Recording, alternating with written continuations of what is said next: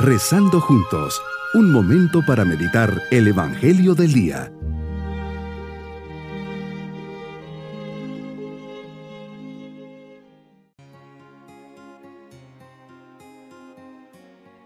En este día 2 de enero les dirijo mi saludo junto a mis oraciones para agradecer a Dios por este nuevo año y todo lo que nos quiera regalar.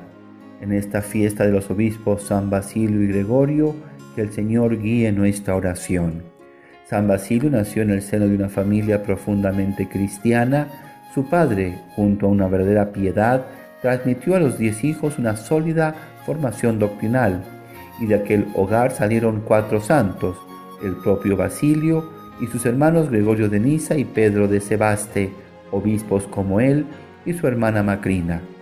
En el año 364 fue ordenado sacerdote y seis años más tarde sucedió a Eusebio como obispo de Cesarea, metropolitano de Capadocia y exarca de la diócesis del Ponto. Falleció en el año 379. Por sus servicios a la fe, San Basilio es llamado el Grande.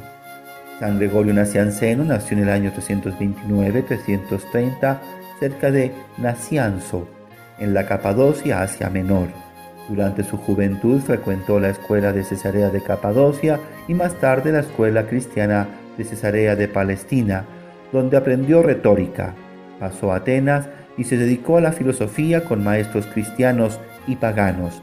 Allí comenzó su amistad con San Basilio el Grande, que iba a durar toda su vida. Gregorio se retiró a la finca donde había nacido para dedicarse a la contemplación y a escribir libros, hasta que le sobrevino la muerte en el año 390.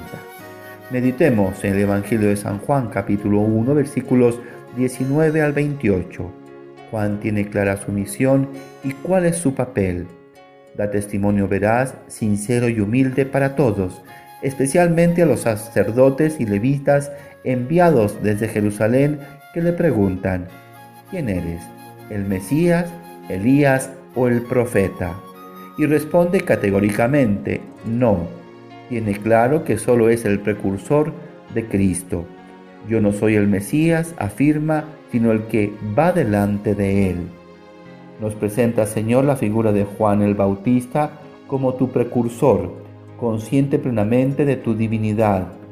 No es digno de desatarte las sandalias, Juan Bautista es consciente que se acerca el momento más importante. Es el parteaguas de la historia del antes de Cristo y después de Cristo. El momento esperado por todos los judíos, la plenitud de los tiempos, momento en que ha llegado el Salvador, el Emanuel, el Dios con nosotros.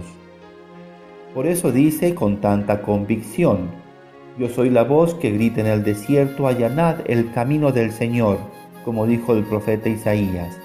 En estos días he ido allanando estos caminos para que los puedas recorrer como el buen mensajero que nos traes la paz y las buenas noticias. Qué importante es allanar el camino, limpiándolo de todo escombro, bache, y lo puedas transitar con libertad. Dios ha entrado en la historia para que todos te recibieran, y sin embargo muy pocos te reconocieron. Aún hoy muy pocos te conocen. Vino a los suyos y los suyos no lo recibieron.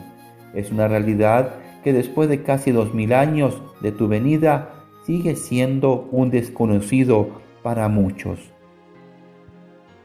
Me considero uno de aquellos privilegiados que te conoce tengo el don de la fe.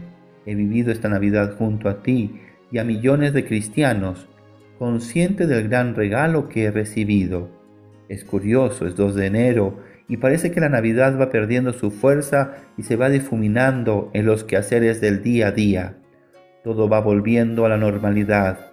Las fiestas están terminando, vamos volviendo a nuestras actividades ordinarias, vamos perdiendo la emoción de los regalos recibidos pero no por ello debo de dejar de admirar y contemplar el pesebre de Belén, el misterio silencioso y grandioso de tu venida. San Juan nos dice que todo aquello que hemos oído debe permanecer en nosotros.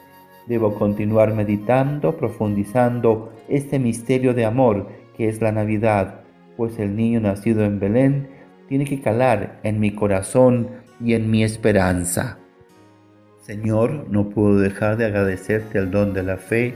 Gracias por venir a mí, a mi hogar y a mi corazón en esta Navidad. Mi propósito en este día, haré una visita especial en la Eucaristía, reviviendo ahí delante de Cristo Eucaristía su venida al mundo. Mis queridos niños, Juan al ser cuestionado por los sacerdotes y levitas, dice que no es el Mesías, ni Elías, ni un profeta, solo es la voz que grita en el desierto, que viene uno que es mayor que él y que no es digno de desatarle las correas de las sandalias. Es el precursor de Jesús, tiene clara su misión, es solo un puente e instrumento de Dios. Y nos vamos con la bendición del Señor.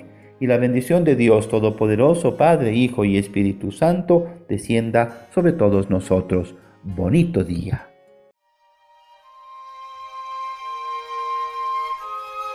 Hemos rezado junto con el Padre Denis Doren, Legionario de Cristo.